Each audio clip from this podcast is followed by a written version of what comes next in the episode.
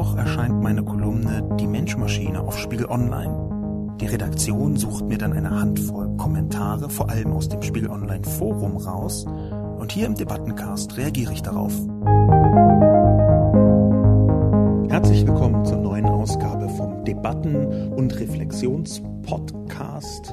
Der Podcast ist heute etwas anders gelagert als sonst, vielleicht ein bisschen emotionaler. Und zwar, obwohl oder gerade weil meine Kolumne, jedenfalls für meine Verhältnisse, einigermaßen nüchtern geschrieben war. Und gleichzeitig werde ich versuchen, zu diesen verschiedenen Punkten in meiner Kolumne auch noch Ergänzendes hinzuzufügen. Warum? Meine Kolumne, die AfD verstehen ohne Verständnis zu entwickeln, hat etwas versucht, den Umgang mit Rechten und Rechtsextremen zu verdeutlichen. Das Ganze basiert zu einem Teil natürlich immer auf vielen Artikeln, die ich gelesen habe, auf verschiedenen Studien, die ich mir angeschaut habe, auf einer ganzen Reihe von Untersuchungen von Dritten, die ich versucht habe nachzuvollziehen, aber vor allem auch auf ungefähr einem Jahr, wo ich vor allem in sozialen Medien und dort in erster Linie auf Facebook versucht habe, mit Rechten und Rechtsextremen und Rechtsoffenen irgendwie diskutieren wäre vielleicht zu viel gesagt, aber ins Gespräch zu kommen, in einen Austausch hineinzukommen. Ich habe darüber auch schon einen Vortrag gehalten auf der Republika, der ist auch verlinkt in meinem Artikel. Aber dieser Hintergrund, der hat mich zu verschiedenen Schlussfolgerungen gebracht. Und das ist natürlich sehr viel mehr als überhaupt in der Kolumne abbildbar ist. Daher werde ich heute nicht nur einen Debatten- und Reflexionspodcast machen, sondern auch ein bisschen einen Erklärcast zur Kolumne, was im Detail wo dahinter steckt. Und auch das Emotionale möchte ich ein bisschen erklären. Mehrfach ist Leuten schon aufgefallen, dass was ich auch selber versucht habe, nämlich zwar eine Meinung zu haben und die auch vorzutragen, aber die nicht ganz so emotional zu tun. An dieser Stelle schaffe ich das nicht immer. Vielleicht kann ich es mir jetzt vornehmen, aber ich schaffe es nicht immer. Man wird im Verlauf sehen, warum das speziell ein paar Kommentare sich aus meiner Sicht nicht richtig dazu eignen, dass ich da ganz entspannt mit umgehe. Erst die Zusammenfassung der Kolumne. Ich stelle die These auf, dass am 24. September eine neue Ära beginnt, weil mit der AfD rechtsoffene Rechte und Rechtsextreme wieder in den Bundestag einziehen. Ich habe einen ganz nebenbei Link versteckt in meinem Text, der auf die früher angewendeten Methoden der Bekämpfung von Rechtsextremen im Bundestag abzielt. Denn es gab schon mal Rechtsextreme und auch Nazis, richtige, echte Nazis im Bundestag. Um präziser zu sein, ist der verlinkte Artikel einer, der beschreibt, was am 10. März 1950 geschehen ist, also nur fünf Jahre nach Ende des Zweiten Weltkriegs, als die Bundesrepublik frisch gegründet dastand. Da gab es eine Partei namens Deutsche Partei, die übrigens später, wie ich las, auch äh, noch Koalitionen mit der CDU gemacht hat. Also diese Deutsche Partei hatte einen Abgeordneten namens Wolfgang Hedler, der ernsthaft im Bundestag sagte, Zitat, man könnte geteilter Meinung sein, ob das Mittel, die Juden zu vergasen, das Gegebene gewesen ist. Es hätte vielleicht auch andere Wege zu ihrer Entledigung gegeben. Daraufhin, das war 1950, stürmten Herbert Wehner und ein paar seiner SPD-Fraktionskollegen auf Hedler zu und verprügelten ihn an Ort und Stelle. Das also war Umgang mit Nazis, 1950 mit Nazis im Parlament, um präzise zu sein. Heute haben wir die Situation, dass Rechte und Rechtsextreme vor dem Ändern des Parlaments stehen. Ich habe übrigens das im Artikel auch schon angedeutet, bei diesem Republika-Vortrag noch mehr ausgeführt, in diesem Jahrgespräch mit Rechten sehr viel gelernt, auch über mich selbst auch über bestimmte Vorurteile, die ich vielleicht hatte, Urteile, die ich falsch gefällt habe, auch über Wirkweisen. Die zentrale Wirkweise findet sich im Artikel wieder. Der Punkt aber für mich ist, dass eigentlich nichts daran vorbeiführt, das, was ich in der Überschrift geschrieben habe, auch zu tun, nämlich die AfD zu verstehen, ohne Verständnis zu entwickeln. Und es ist gar nicht so leicht, das zu tun, denn die rechte Kommunikation fast überall und sogar weltweit, bei Trump habe ich das auch beobachtet, ähm, appelliert ständig an das Bauchgefühl, also an Instinkte wie so Gefahr, Angst, der Wunsch nach Anerkennung, auch Abgrenzung, soziale Abgrenzung bis zu einem bestimmten Punkt, Identifikation, die Notwendigkeit von Selbstverteidigung im Fall von Angriffen. Das sind alles auch recht leicht nachweisbar, instinktgetriebene Gefühle. Das sind so Bauchgefühle, die so ganz tief drin sind in den Menschen. Und rechte Kommunikation appelliert ständig daran.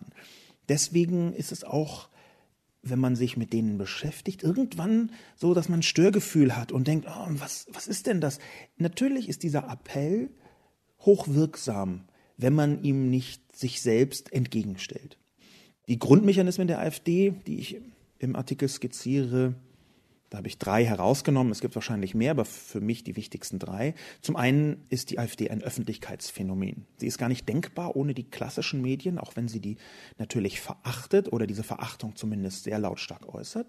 Und gleichzeitig hat sie es geschafft, eine Gegenöffentlichkeit in sozialen Medien zu bilden. Die AfD ist ja die meistgelikte deutsche Partei auf Facebook. Und dieses Amalgam von klassischen Medien und Gegenöffentlichkeit mit sozialen Medien, das ist eine Art Treibstoff der Aufmerksamkeit für die AfD.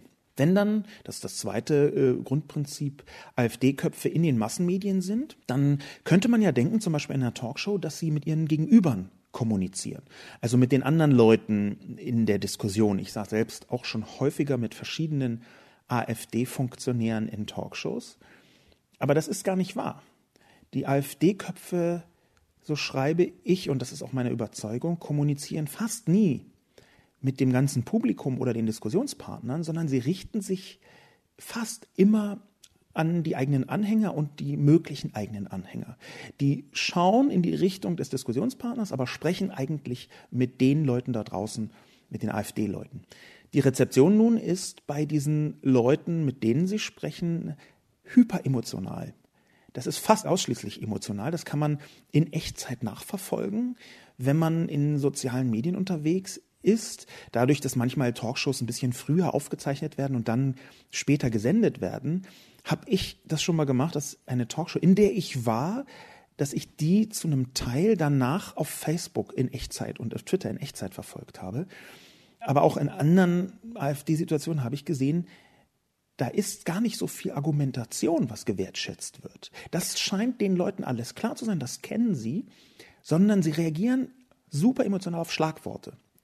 Die AfD-Köpfe in den Massenmedien sagen bestimmte Schlagworte und das reicht den Anhängern, um besonders intensiv zu diskutieren, so eine Rezeption zu entwickeln. Ja, das war richtig, das hat sich gut angefühlt. Und schließlich als dritter Grundmechanismus die klassischen Medien werden als Sphäre der Lüge empfunden. Und deswegen können AfD-Köpfe erst ganz rechtsextreme Sachen sagen und dann einfach zurückrudern. Der zweite Teil wird als notwendige Lüge in den Lügenmedien empfunden. Der erste kommt an in den Köpfen und der zweite Teil, da, da sagt man sich so in der AfD-Landschaft, ja, das musste er ja machen, weil Political Correctness. Das blenden die aber einfach aus. Das ist ein interessanter Trick, den noch viele noch gar nicht durchschaut haben, obwohl er in den Medien häufiger thematisiert worden ist. Es geht nicht darum, dass man etwas zurücknimmt und es so meint, sondern es geht darum, dass man etwas Rechtes oder Rechtsextremes oder auch Menschenfeindliches sagen kann. Das erreicht die Leute und danach ist eben danach. Danach tut man das, was so von einem erwartet wird, einfach weil die AfD in der Gesellschaft ja noch nicht an der Macht ist. Am wichtigsten aber, das sind die drei Grundmechanismen, am wichtigsten aber auf diesem Fundament ruht das, was ich in dieser Kolumne Windradprinzip genannt habe. Das gilt für die AfD-Basis, für die meisten rechten, rechtsoffenen und auch rechtsextremen scheint das zu gelten. Ich habe das im direkten Vergleich vor allem mit der Trump-Öffentlichkeit gesehen. Das Windradprinzip bedeutet, diese Leute ziehen Energie aus dem Gegenwind. Und zwar nicht nur irgendwie, sondern das ist fast konstitutiv. Die Gegenwehr, die Empörung der Linken, der Liberalen und der Demokraten insgesamt ist für sie ein Identifikationsmoment. Die schauen, aha, das, was andere Leute aufregt, die ich als Feinde begreife, das ist richtig. Alles, was die auf die Palme bringt, ist gut. Dan Kahan, das ist ein Jura- und Psychologieprofessor, hat das für Trump-Supporter auch erforscht. Das ist ziemlich interessant. Er hat einen Blog beim Cultural Cognition Project. Dieser Professor Kahan hat genau das in der Tiefe sich angeschaut und gesehen, warum verbreiten Trump-Anhänger so viele Fake News und auch völlig irrwitzige Sachen, die gar nicht stimmen können, wenn man nur zweimal genau hinschaut. Das hängt damit zusammen, dass die Verbreitung von Nachrichten nicht einem Wahrheitsbedürfnis dient, sondern der Selbsterregung und der Empörung der Gegenseite. Das ist also Klartext, Menschen verbreiten Kommunikation, von der sie wissen, dass ihre Feinde darüber sauer sind, sich empören. Das ist das Identifikationsmoment. Damit zeigen sie auch der eigenen Gruppe, ich bin ein gutes Gruppenmitglied. So ist die soziale Funktion dahinter. Empörung der Gegenseite ist also ein wichtiger Mechanismus für die Energie der AfD. Der größte Fehler, den man jetzt von zwei Fehlern machen könnte, wäre zu glauben, dass die Empörung der liberalen Demokraten der Grund wäre für das Erstarken von rechten Rechtsextremen. Das ist falsch. Das ist ungefähr so, um dieses Bild ein bisschen weiter zu ergänzen, als würde man sagen, der Wind bläst, weil jemand ein Windrad aufgestellt hat. Das ist natürlich auch Unfug. Aber trotzdem spielt diese Empörung eine wichtige Rolle.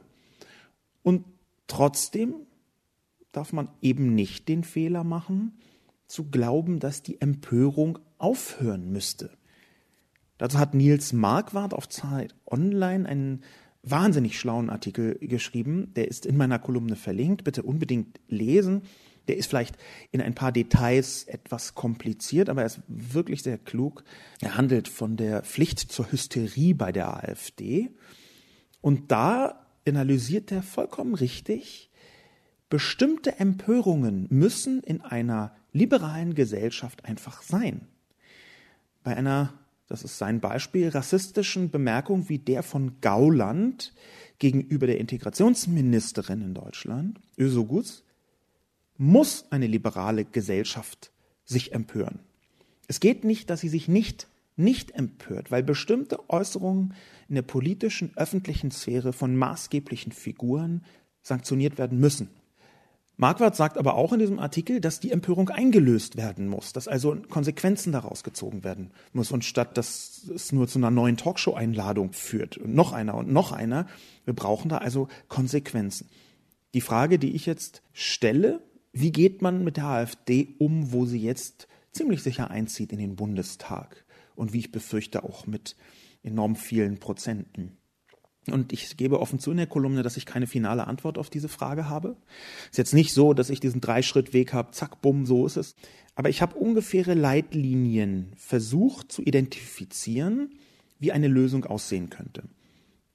Das allererste ist, dass es nicht die eine Strategie gibt, die die gesamte Gesellschaft anwenden könnte, also die Vielzahl der verschiedenen Menschen, Privatbürger, Bürgerinnen, Politiker, wer auch immer, Institutionen, Gewerkschaften, was auch immer. Es gibt nicht die eine Strategie, nach der alle handeln könnten. Ich glaube, dass es viele verschiedene Strategien nicht nur gibt, sondern auch geben muss.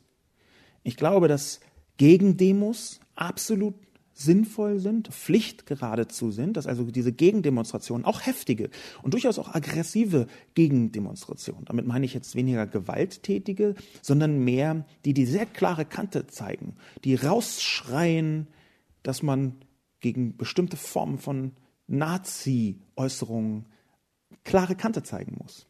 Also solche Gegendemos können sehr sinnvoll sein und sind sinnvoll aber eben auch Gesprächsangebote für AfD-Sympathisanten, die noch erreichbar zu sein scheinen für die liberale Demokratie. Eine zweite Leitlinie ist, ähm, das habe ich speziell auch aus der Diskussion mit Rechten und Rechtsextremen äh, bemerkt, dass man eine rote Linie ziehen muss. Und danach darf kein Dialog mehr möglich sein. Ja, man kann also nicht ergebnisoffen darüber diskutieren, ob es vielleicht richtig war, den Holocaust in Deutschland durchzuführen. Das kann nicht sein, das darf nicht sein. Und diese roten Linien, die muss man ziehen. Es ist nicht leicht, die zu ziehen. Ich habe sie für mich genau bei diesem Thema Holocaust gezogen in dem Jahr der Diskussion. Aber diese roten Linien, die können auch verschieden sein bei den verschiedenen Strategien. Unter anderem deswegen, weil diese verschiedenen Strategien sich auch als dysfunktional erweisen können. Ja? Und schließlich die dritte Leitlinie ist, dass wenn wir von Diskussion sprechen, Rechte und Rechtsextreme häufig oder sogar fast immer gar nicht dieser klassischen Definition von Diskussionen folgen, wo man Argumente austauscht, sondern sehr oft eine emotionale Selbstvergewisserung sind. Das heißt, die Kommunikation dient nicht dem Ziel, wo man gemeinsam in der Diskussion entweder sieht, okay, wir haben unvereinbare Positionen oder Argumente austauscht und sich ein bisschen bewegt, sondern die Kommunikation dient dem Ziel, aufs Neue zu bestätigen, wir sind die einzig Vernünftigen. Alle anderen sind doof oder verrückt oder gestört. Sie dient auch dem Ziel, wir sind eigentlich in der Mehrheit und ihr seid unsere Feinde. Und mit ihr würde ich jetzt erstmal alle liberalen Demokraten sehen. Rationale Argumente funktionieren dabei vergleichsweise selten. Was aber funktioniert, ist Zweifel zu wecken und zu verstärken. Und das Ganze auch noch zu tun in einer Kommunikation, die eher deeskalierend wirkt, die eher ein bisschen die Empörung mindert. Leise Zweifel wecken daran, ob solche extremistischen Weltbilder tatsächlich das sind, was die Welt voranbringt. Die gibt es bei überraschend vielen Personen, aber es erfordert eine unglaubliche Geduld, die auch zu wecken und zu verstärken. Und zwar eine Geduld, die nicht jeder aufbringen kann oder will und die auch definitiv nicht für alle zumutbar ist. Insbesondere die Leute, die unter der extremistischen Ausgrenzung von AfD-Politik und AfD-Kommunikation leiden.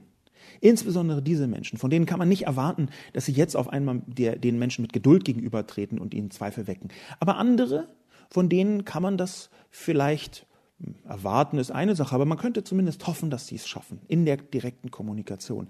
Und dabei wiederum gibt es zwei sehr große Gefahren, die ich auch in den nächsten vier Jahren AfD als große Gefahren sehe. Zum einen die Normalisierung, so zu tun, als sei die AfD eine normale Partei. Das ist sie nicht.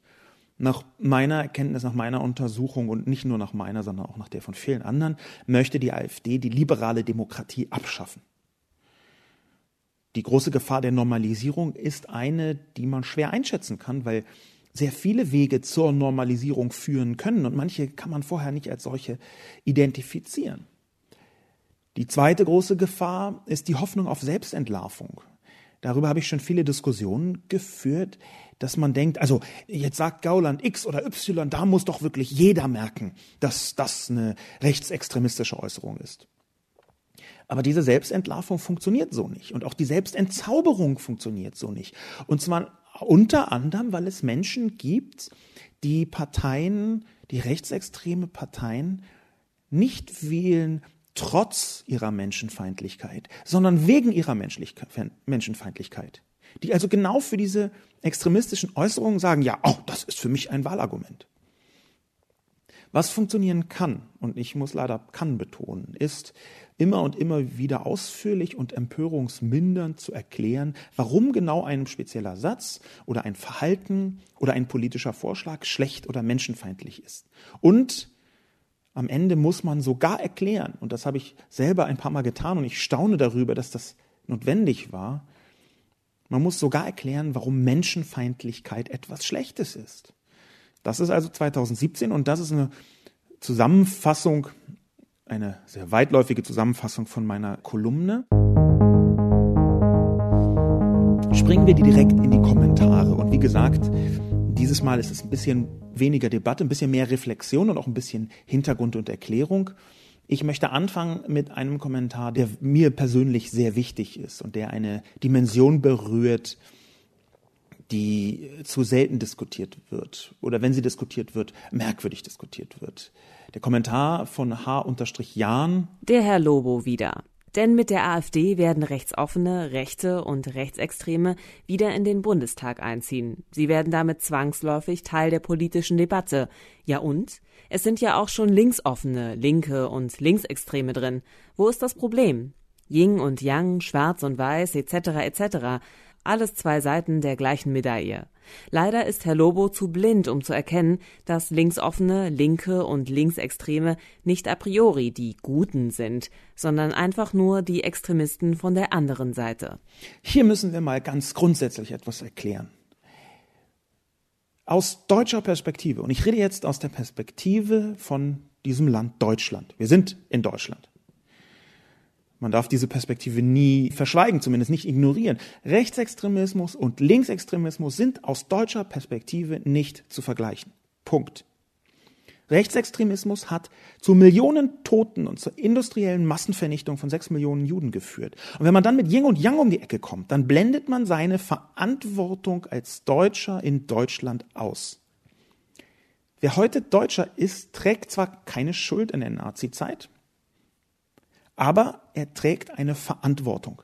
Das ist ein sehr wichtiger Unterschied. Schuld und Verantwortung wird häufig miteinander munter verwechselt und ausgetauscht, aber das ist falsch. Aus der Geschichte ergibt sich eine Verantwortung. Schuld hatten diejenigen, die mitgemacht haben, die das toleriert haben, aber Verantwortung haben alle, auch die, die danach folgen. Aus der Geschichte ergibt sich direkt eine Verantwortung. Und wer diese Verantwortung negiert, der hat entweder gefährliche Absichten oder ist exzeptionell naiv. Dazwischen ist einfach kein Spielraum. Wenn man also so tut, als sei Rechtsextremismus in Deutschland das gleiche wie Linksextremismus, dann ist das ein extrem gefährliches Spiel. Und das wird alles nicht besser dadurch, dass es bis weit in die Gesellschaft hinein so verbreitet ist, so zu tun, als sei Rechtsextremismus das gleiche und genauso schlimm wie Linksextremismus. Das ist überhaupt keine Verharmlosung von irgendwelchen Extremismen. Es ist eine Einordnung und zwar schon alleine an der Schrecklichkeit, an der Furchtbarkeit der Zahl der Toten, der Ermordeten, nicht der Toten, sondern der Ermordeten. Da muss man noch nicht mal den Holocaust sich anschauen, der absolut eindeutig in eine Richtung weist, sondern da kann man auch schauen, was zum Beispiel die Zahlen in jüngerer Zeit sagen. Vom BKA seit den 1990ern, ungefähr seit der Wiedervereinigung, kommt das BKA auf über 70 Ermordete durch Rechtsextreme und auf so rund um zehn oder knapp unter zehn Ermordete durch Linksextreme. Und es gibt eine ganze Reihe von Fachleuten, die eher von mehreren hundert Ermordeten durch Rechtsextreme sprechen. Und diese Zahlen bedeuten etwas. Die heißen nämlich, dass Rechtsextremismus eine massive Gefahr ist für Leib und Leben von andersartigen Menschen. Und wenn man so tut, als sei das dasselbe wie zum Beispiel Autos anzünden, dann ist das unredlich. Und dann ist es nicht nur unredlich, sondern in meiner Sicht auch gefährlich. Das also als Anfangsstatement. Wir können und aus meiner Sicht dürfen Rechtsextremismus und Linksextremismus nicht so leichtfertig in einen Topf rühren. Und zwar nicht aus irgendwelchen Verharmlosungsgründen, sondern sehr viel mehr aus der Verantwortung der deutschen Geschichte gegenüber, die aus meiner Sicht niemals, in keiner Sekunde, in keinem Moment einfach so beiseite gelassen werden kann. Die Kommentare, die sich jetzt eher inhaltlich mit meiner Kolumne beschäftigen. Chemistry Storm äh, hat geschrieben, meine Befürchtung, die AfDler und andere Rechte sind schon weiter. Bitte schauen Sie sich ein paar Forenbeiträge in der letzten Zeit an.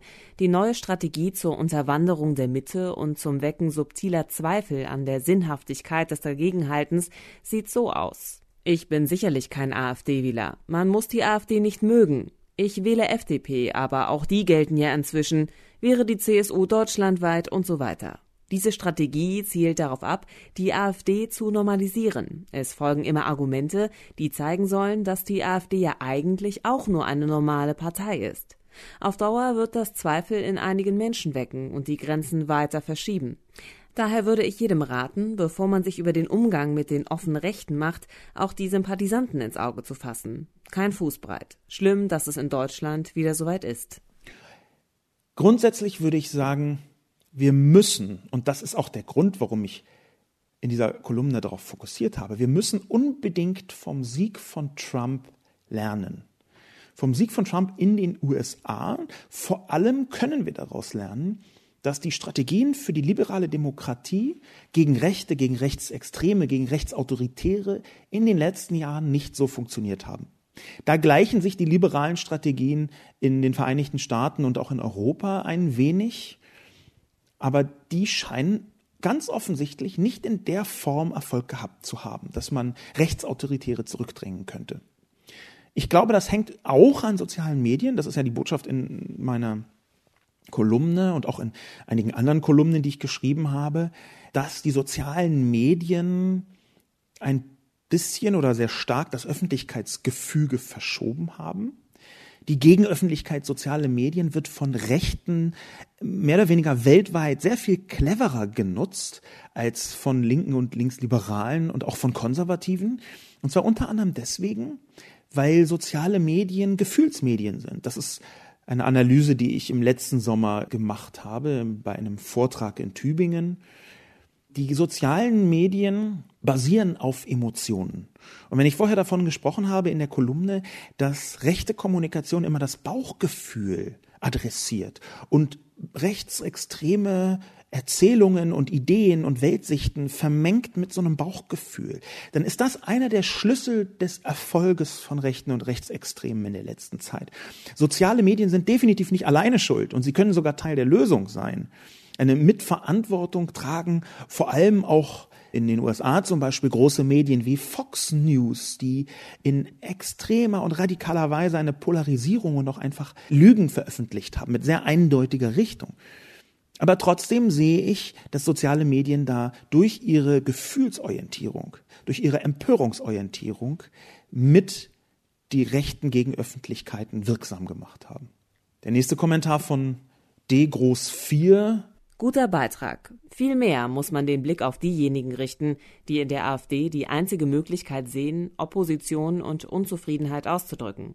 Und dafür benötigt man von Seiten der etablierten Parteien wie auch von Seiten der Journalisten viel deutlicher ein Bekenntnis dazu, dass Fehler gemacht und Widersprüche erzeugt wurden. Stattdessen versucht man seit Monaten viele Fakten irgendwie so zu deuten, dass sie bloß nicht falsch verstanden werden können. Man denke an die steigenden Zahlen von sexuellen Übergriffen von Asylsuchenden. Man kann darüber gar nicht mehr ergebnisoffen diskutieren, da hier schon von Seiten der Etablierten das Feld und die Ausgrenzung klar gezogen wurde. So gibt es unzählige Widersprüche, die auf Landes- und Bundesebene zu erblicken sind. Warum sind in NRW die Straßen seit Jahrzehnten kaputt? Warum reden alle von besserer Bildung, wo es doch in unsere Schulen hineinregnet und die Kinder nicht zur Toilette gehen können? Warum wird von Mieterhöhung gesprochen und der staatliche Anteil an den Nebenkosten gar nicht thematisiert? Warum machen sich Grüne, SPD und CDU und FDP mit der Autolobby gemein? Warum und wie sollen Mütter in den Beruf gehen, wenn verfügbare Kitaplätze so wahr wie das Märchen vom Rotkäppchen sind?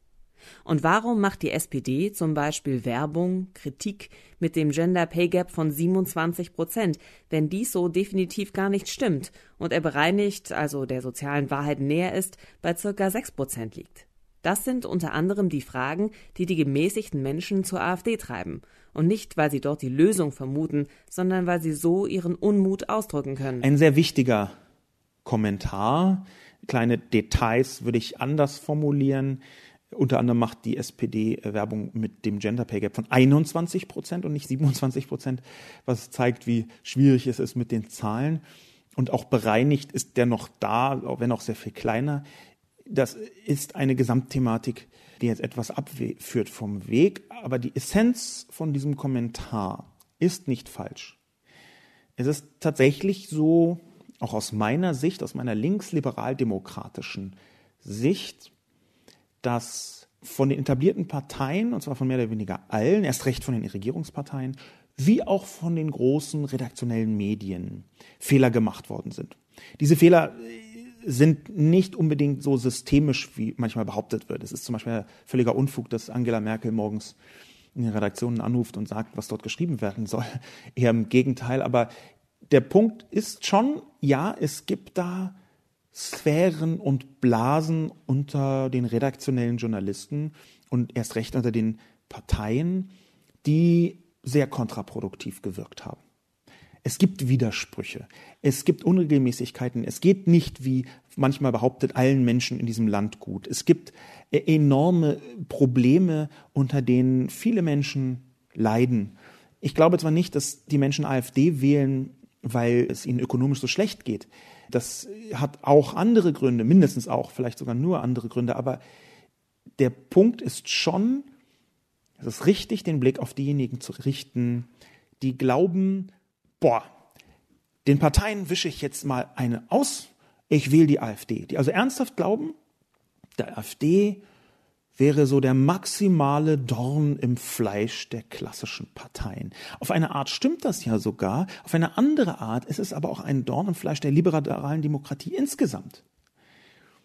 Und da gibt es eine größere Zahl von Menschen, die aus meiner Sicht nicht genug Abwehrkräfte haben gegen rechtsradikales Gedankengut oder die irgendwie in Kauf nehmen, na ja, das sind jetzt vielleicht ein paar Rechtsextremismen mit dabei, aber dadurch, dass ich mit der AfD so eine Faust in die Fresse der etablierten Parteien setzen kann, mache ich das einfach. Und da bin ich der Meinung von diesem Kommentator oder dieser Kommentatorin, die müssen wir erreichen. Und wenn ich von wir spreche, spreche ich tatsächlich von der liberalen Gesellschaft, von uns allen, die die Gesellschaft ausmachen. Jetzt nicht nur von irgendwelchen Medien oder von irgendwelchen politischen Eliten oder Leute, die in einer Talkshow sitzen, sondern wirklich tatsächlich alle Menschen, die sich politisch interessieren in diesem Land und die anfangen, mit anderen darüber zu sprechen. Koch 51 schreibt Ständige Befassung kontraproduktiv. Es ist jetzt, drei Tage vor der Wahl, wohl zu spät, aber die ständige Befassung mit der AfD war doch kontraproduktiv. Erfolgreich war im Gegenteil das Totschweigen in den Medien in der ersten Jahreshälfte. Als in den öffentlich-rechtlichen Talkshows kein AfD-Politiker mehr eingeladen wurde, sie es sich so auch nicht in der Märtyrerrolle bequem machen konnten, als auch in den Printmedien kaum noch über sie berichtet wurde, rückten sie im öffentlichen Bewusstsein in den Hintergrund. Das Absinken der Umfragewerte zeigte den Erfolg dieser Methode. Auch Sascha Lobos Kolumne nützt am Ende gegen seinen Willen nur der AfD. Das ist kein ganz unwichtiger Einwand und übrigens auch einer, den Nils Marquardt in seinem Text auf Zeit Online behandelt hat, nämlich eine direkte Beziehung zwischen dieser Aufmerksamkeit über die AfD und dem Erfolg der AfD. Das ist ja dieses Prinzip Windrad. Die Energie, die die AfD hat, liegt auch an der Gegenwehr. Allerdings glaube ich eben nicht, dass das Totschweigen A tatsächlich so erfolgt ist und B, dass es überhaupt eine Möglichkeit ist. Der Kommentator sagt, erfolgreich war das Totschweigen, aber ich glaube nicht, dass das Totschweigen war. Das war viel eher, dass die Artikel über die AfD, die gab es definitiv auch, ich habe ja selbst viele geschrieben Anfang des Jahres, dass die Artikel über die AfD sich viel eher mit den internen Streitigkeiten befasst haben. Und die sind in den letzten Monaten zurückgegangen und stattdessen sind Provokationen gekommen. Genau die Form von Provokationen, die Gegenwehr erzeugen. Diese Gegenwehr nach dem Muster des Windrads. Ich glaube nicht, dass Totschweigen funktioniert und auch dann nicht, wenn über soziale Medien so große Mengen von Menschen erreicht werden können. Und gleichzeitig ist natürlich eine Partei, die in den meisten Landtagen in Deutschland sitzt, automatisch eine, die eine Grundöffentlichkeit hat. Die kann man nicht tot ignorieren, tot schweigen, wegignorieren. Die gehen nicht von alleine weg. Und dann eben mit Nils Marquardt über bestimmte Dinge muss man sich in einer Gesellschaft empören. Sonst gibt es zu viele Leute, die denken, ach, das ist ja ganz normal. Das ist ein Dilemma, das ist eine Falle, absolut. Und was ich aus diesem Kommentar mitnehme, ist, dass wir noch intensiver über die Rolle der Medien diskutieren müssen. Das ist ja auch so ein bisschen eine Zielrichtung, die ich hatte. Wie können Medien, wie können zum Beispiel Talkshows damit umgehen? Ich glaube nicht, dass, wie der Kommentator sagt, am Ende ausgerechnet meine Kolumne der AfD nützt, aber das glaubt ja meistens kein einziger Medienmacher oder die allerwenigsten, dass genau ihr Beitrag in den Medien am Ende der AfD nützt. Also da muss man wirklich versuchen, den medialen Umgang mit der AfD und durch die AfD vielleicht in eine neue Ebene zu bringen. Von Trump zu lernen zum einen, auch davon zu lernen, dass die AfD jetzt wahrscheinlich mit vergleichsweise vielen Prozenten einziehen wird in den Bundestag. Sehr viel mehr, als es zum Beispiel im März oder im April man geglaubt hätte. Daher ist die Rolle der Medien eine, die man analysieren und die man auch kritisieren muss. Definitiv auch kritisieren muss. Ich glaube auch, dass ohne die Medien ziemlich sicher die AfD nicht eingezogen wäre in den Bundestag. Allerdings redaktionelle und soziale Medien. Auf der anderen Seite könnte man das über fast jede Partei äh, äh, sagen und trotzdem muss man die Rolle der, der, der Medien bei dem Aufstieg der AfD analysieren und thematisieren und diskutieren. Kuschel schreibt Das Feuerwerk der AfD-Erklärer. Ich wähle liberal und laufe selbst damit Gefahr, in die rechte Ecke positioniert zu werden, zumal der FDP ähnlicher Hass entgegengebracht wird wie der AfD. Jeder scheint sich an dieser Partei abarbeiten zu wollen, selbst mit abstrusen Unterstellungen. Wo steht geschrieben, dass die Partei die liberale Demokratie zerstören möchte, außer in den Köpfen einiger hysterischer AfD-Gegner? Man kann auch übertreiben und der AfD einen Aufmerksamkeitshype verpassen, der ihr nur nützt. Muss Spon eigentlich jeden Tag eine andere AfD-Sau durchs Dorf treiben? Allmählich nervt es. Also bitte hier um Differenzierung. Kuschel. Der FDP wird ähnlicher Hass entgegengebracht wie der AfD. Das ist auf so vielen Ebenen einfach nicht richtig, auch, auch messbar und strukturell nicht richtig. Das fängt damit an, dass ich nicht den Eindruck habe, dass der FDP äh, Hass entgegengebracht wird. Es geht aber vor allem damit weiter, dass der Hass von der AfD, der Partei AfD selbst ausgeht. Sie ist der Ursprung des Hasses. Sie bekommt von Demokraten Gegenreaktionen. Sie bekommt Gegenreaktionen, wenn ein Gauland sich ernsthaft hinstellt und sagt, man muss die Wehrmacht, äh, die Soldaten im Zweiten Weltkrieg auch mit ihren positiven Seiten erinnern. Das ist etwas, hinter dem Hass steht, hinter dem Nazi-Verhaltensweisen, Nazi-Ideologien zu finden sind. Das appelliert direkt an Nazis.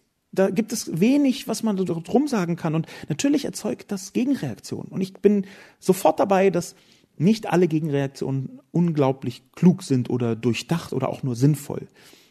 Ich bin auch der Meinung, dass viele von meinen Gegenreaktionen eher emotional sind als clever, strategisch und durchdacht.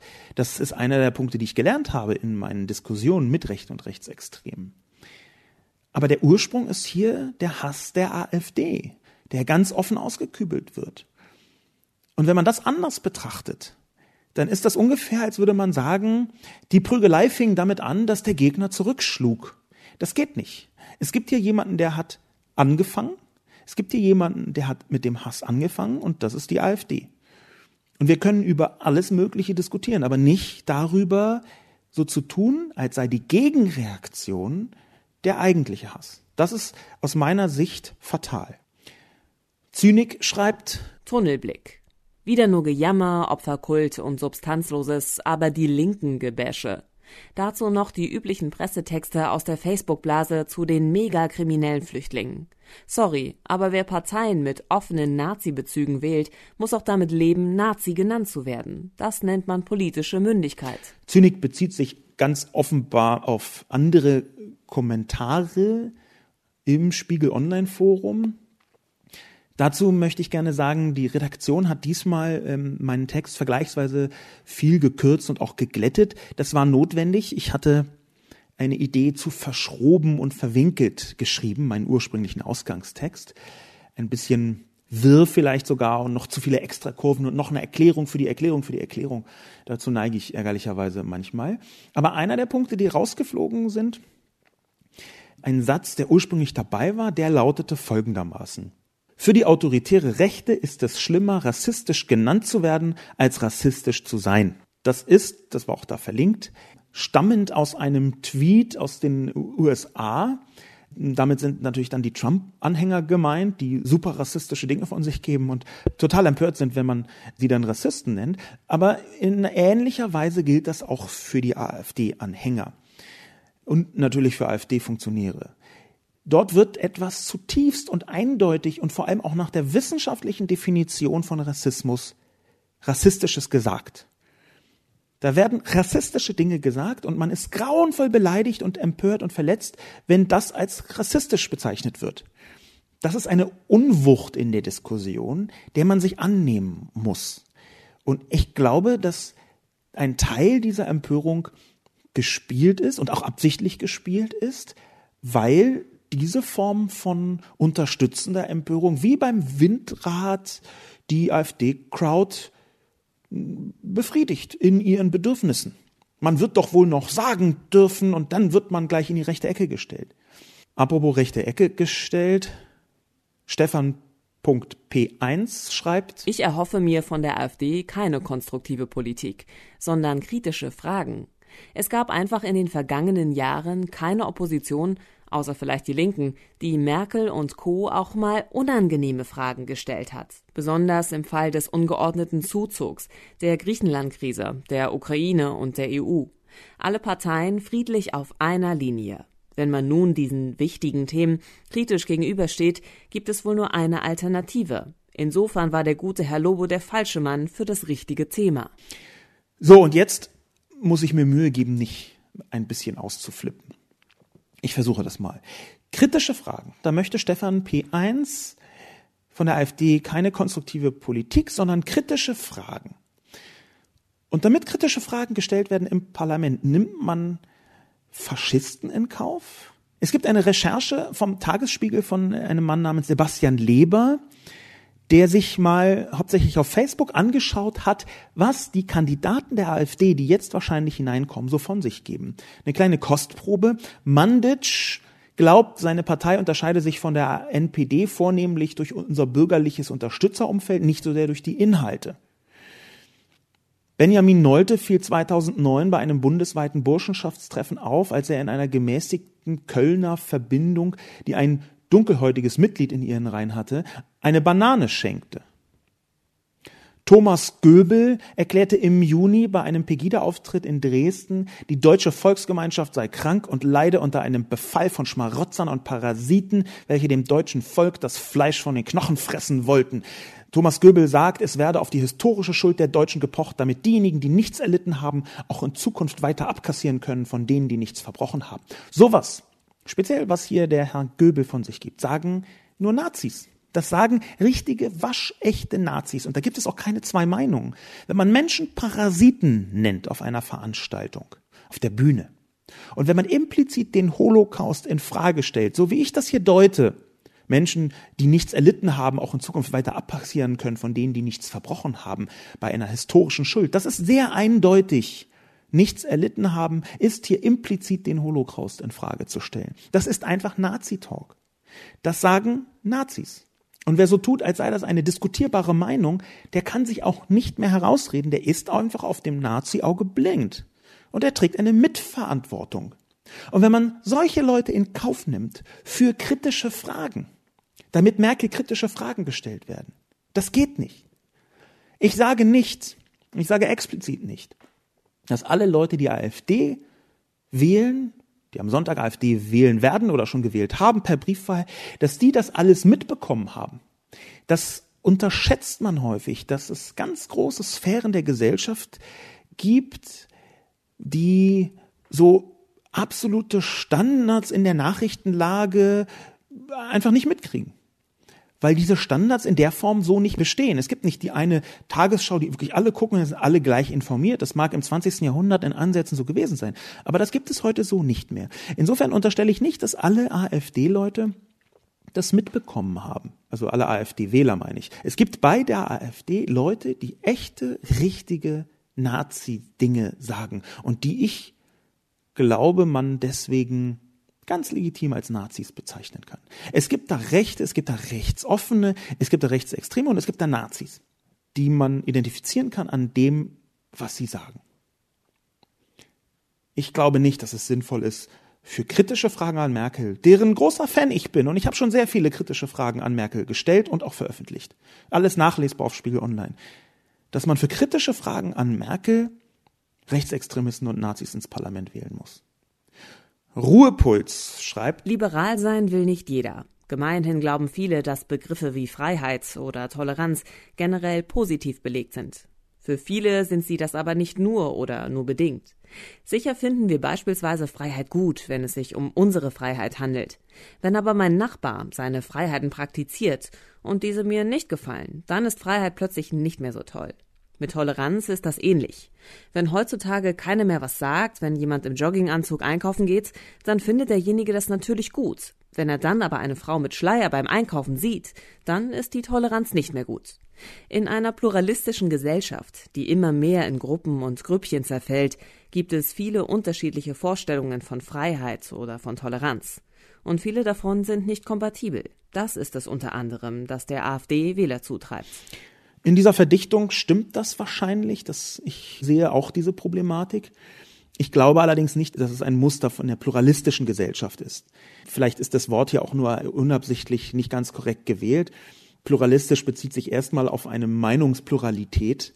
So ist pluralistische Gesellschaft gemeint und nicht unbedingt und zwingend auf eine Wertepluralität.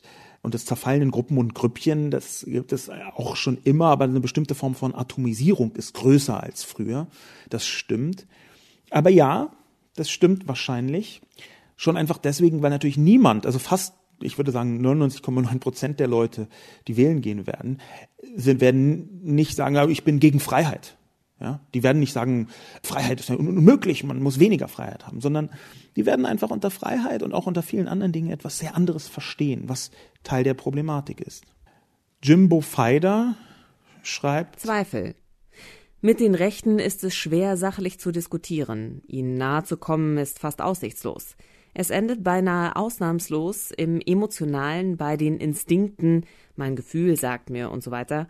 Ferner sind sie fast hysterisch davon überzeugt, Recht zu haben, allein die Wahrheit zu kennen. Das ist auch mir sehr oft begegnet. Das ähm, stimmt, das, das hatte ich an der Kolumne auch geschrieben, dass äh, gerade in rechten Sphären irgendwie so der Alleinbesitz der Wahrheit sehr, sehr stark vorhanden ist in den Köpfen. Ähm, das ist deswegen genau nicht leicht rational zu diskutieren, aber trotzdem gilt, und das ist sehr wichtig, dass man gerade in sozialen Medien auch von einem Publikum diskutiert. Jede Diskussion in sozialen Medien, wenn sie nicht gerade in einem Zweier-Chat stattfindet, ist eben nicht nur zwischen den beiden oder drei oder fünf Beteiligten, sondern es gibt auch Umstehende. Und man erreicht deswegen eben nicht nur in einer Diskussion die Diskussionspartner, sondern auch das Publikum drumherum. Und die Wirkung bei denen ist sehr essentiell. Es kann also sein, dass man in einer Diskussion nichts erreicht bei seinem direkten Gegenüber, dass man aber anderen Zuschauenden zeigt, a, es gibt Gegenwehr, b, die eine Seite diskutiert ganz offensichtlich rationaler und cleverer oder sagen wir mal mit mehr Argumenten, mit nachvollziehbaren Argumenten und D, D, C oder D oder wo auch immer ich gerade bin, dass diese Form von Extremismus kein Selbstgänger ist, sondern dass man Gegenargumente anwenden kann, über die Leute anfangen nachzudenken. Schönwetterschreiberling sagt Die Abschaffung der Demokratie. Wo im Namen des heiligen Antonius hat ein Vertreter der AfD jemals auch nur annähernd angedeutet, dass der Zweck der Partei die Abschaffung der liberalen Demokratie ist? Volksentscheide auf Bundesebene, Amtszeitbegrenzung auf zwei Legislaturen, das sind Punkte des Wahlprogramms, die von allen anderen Parteien massivst bekämpft werden. Hier poche ich auf einen wichtigen Unterschied. Ich habe nämlich geschrieben, dass die AfD die liberale Demokratie abschaffen will. Das ist in diesem Kommentar unterschlagen worden. Und das ist für mich ein sehr wichtiger, ein sehr essentieller Unterschied. Liberale Demokratie und Demokratie, so wie ich sie verstehe und so wie sie auch in Deutschland mit einer freiheitlich-demokratischen Grundordnung verstanden wird, ist eben nicht nur die Herrschaft der Mehrheit. Ist eben nicht nur, dass diejenigen, die in der Mehrheit sind, automatisch Recht haben, sondern liberale Demokratie bedeutet viel mehr. Zum Beispiel Minderheitenschutz, zum Beispiel bestimmte Rechte für die Opposition, auch wenn sie eben nicht in der Mehrheit ist, naheliegenderweise. Meinungsfreiheit bedeutet es auch. Liberale Demokratie bedeutet auch Pressefreiheit. Und die AfD hat schon oft und sehr offen durch viele Kandidaten erklärt, dass sie zum Beispiel die Pressefreiheit einschränken möchte. Ganz viel von diesem Lügenpresse-Talk ist die Vorbereitung davon, bestimmte Pressefreiheiten einzuschränken, wenn man erstmal an der Macht ist. Ebenso hat sich schon häufig zu erkennen gegeben, dass der zu einer liberalen Demokratie gehörende Minderheitenschutz ihr scheißegal ist. Jedenfalls bei vergleichsweise vielen Minderheiten. Es gibt sicher Minderheiten, die möchte sie wahnsinnig unterstützen, aber ganz viele andere Minderheiten, da ist die AfD mit Sicherheit überhaupt nicht daran interessiert, die zu schützen, sondern ganz im Gegenteil. Da gibt sie Menschenfeindlichkeiten von sich. Die AfD will also die liberale Demokratie abschaffen, und zum Beispiel durch eine Herrschaft der Mehrheit ersetzen, durch eine Art Demokratur, so könnte man das nennen. Und da hinein passt übrigens auch das Thema Volksentscheide, was in diesem Kommentar eben als Gegenargument benutzt worden ist. Über die direkte Demokratie könnte man nun ganz viel sagen, aber mit Sicherheit nicht, dass sie dazu taugt, die Herrschaft der Mehrheit in einer Demokratie im liberaldemokratischen Sinne abzumildern. Abgesehen davon würde die AfD-Version von Volksentscheiden mit Sicherheit nicht in die Richtung von Minderheitenschutz gehen. Der vorletzte Kommentar, den ich heute diskutieren möchte, kommt von Dirk 1962 und heißt Und nun. Ich kann alle Argumente aus dem Artikel nachvollziehen, aber worin besteht jetzt die Lösung? Ich habe natürlich auch keine, aber es kommt mir vor, als wenn alle anderen Parteien wie das Kaninchen starr vor Angst vor der AfD stehen. Mögliche Gründe für das Erstarken der AfD sind an anderer Stelle hinreichend diskutiert worden und bringen uns jetzt auch nicht mehr weiter. Ich habe nur die Befürchtung, wenn die etablierten Parteien nicht endlich den politischen Kampf gegen die AfD aufnehmen, wird das Problem in vier Jahren noch sehr viel größer sein. Das befürchte ich auch, lieber Dirk. Ich glaube, dass das Problem größer wird, wenn die AfD erstmal eingezogen ist in den Bundestag. Und ich habe diese Befürchtung vor allem deswegen, weil ich die Sphären, in denen das alles stattfindet, nämlich die sozialen Mediensphären, wo die Politik der AfD verhandelt und verstärkt wird durch die Anhänger, auch durch den Austausch durch Funktionäre und Anhänger, dass dadurch das Problem größer wird. Das hängt auch damit zusammen, dass Rechte und Rechtsoffene, das kann man jetzt bei Trump recht gut sehen, wahnsinnig anfällig sind für diese Erzählung des Erwachens. Das ist ja nicht seit gestern so. Der Kampfruf Deutschland erwache ist einer, der, den die Nationalsozialisten schon sehr intensiv benutzt haben. Rechte und Rechtsoffene sind sehr anfällig für dieses Erwachet. Und bei einem Erfolg führt das dazu, dass sie ihren Größenwahn noch offener ausleben als ohnehin schon. Der Größenwahn ist, das hatte ich vorher schon erwähnt, dass sie glauben eigentlich natürlich in der Mehrheit zu sein. Sie fangen dann an, von der Machtübernahme zu träumen. Das tun sie heute schon. Immer wieder hört man was wie, wenn wir erst 51 Prozent haben. Und die AfD ist die einzige Partei, die das so offen und so offensiv kommuniziert. Und ich fürchte tatsächlich, dass das Problem größer werden kann, weil sich dann zeigt, wie viele Leute in Deutschland anfällig sind für solche rechtsoffenen Erzählungen, für solchen rechten Erzählungen. Und meine Furcht ist, dass es davon sehr viel mehr gibt, als wir heute glauben. Vielleicht mehr als 20 Prozent. Ich, also ich weiß nicht genau wie viele, aber ich glaube, es sind sehr viele. Und wenn das so ist, dann können durch vier Jahre AfD natürlich die Probleme noch viel, viel größer werden. Deswegen ist es ja umso wichtiger, dass man Gegenstrategien findet, die funktionieren. Dass man seine Strategien, die man bisher angewendet hat und die offenbar nicht so gut funktioniert haben, dass man die verändert. Change a losing team, würde ich dazu sagen. Also bisher schon als Verliererstrategien gegen die AfD identifizierte Strategien zu verändern. Der Abschlusskommentar kommt von Ambrosikus. Was am besten gegen die AfD hilft, ist, sich der vorhandenen Probleme anzunehmen und nicht den Anschein zu erwecken, diese der AfD zu überlassen. Aber viele von der AfD besetzte Themen sind tatsächlich ungelöst oder unbefriedigend gelöst, beziehungsweise Lösungsansätze anderer politischer Gruppierungen erscheinen ideologisch verbrämt, halbherzig und oder unrealistisch, so dass es der AfD und Konsorten leicht fällt, Ängste zu wecken und zu verstärken und menschenfeindliche Lösungen als Ersatz anzubieten. Das ist ein hervorragendes Abschlusswort. Es ist ein gutes Abschlusswort auch deswegen, weil das von mehreren Leuten in ähnlicher Form auch nochmal gebracht worden ist. Eels to zum Beispiel hat das ähnlich formuliert, Mittelschicht verschwindet, führt zu Rechtsextremismus. Ich glaube, dass da eine wahre Analyse dahinter steht, eine echt, eine faktisch richtige Analyse. Ambrosikus hat hier einen Schlüssel hervorgewendet, den ich in meiner Kolumne ausgeblendet habe. Denn die gesamte riesige Aufgabe, die AfD zu marginalisieren, die ich bei der liberalen Demokratie und ihren Protagonisten sehe, also eigentlich der gesamten Gesellschaft. Diese riesige Aufgabe ist eben nicht nur eine Kommunikationsaufgabe.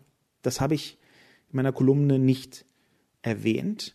Das essentiell zur Bekämpfung der AfD auch ist, die vorhandenen Probleme zu lösen. Es ist auch eine politische Aufgabe, die vorhandenen Probleme, die da sind, von Bildungsschwierigkeiten über den gesamten Komplex Migration und Einwanderung bis hin zu Kriminalität, auch das, was in Europa, in der EU schiefläuft, das sind Probleme, die man angehen muss, die man unterschiedlich interpretieren und analysieren kann, aber die vorhanden sind.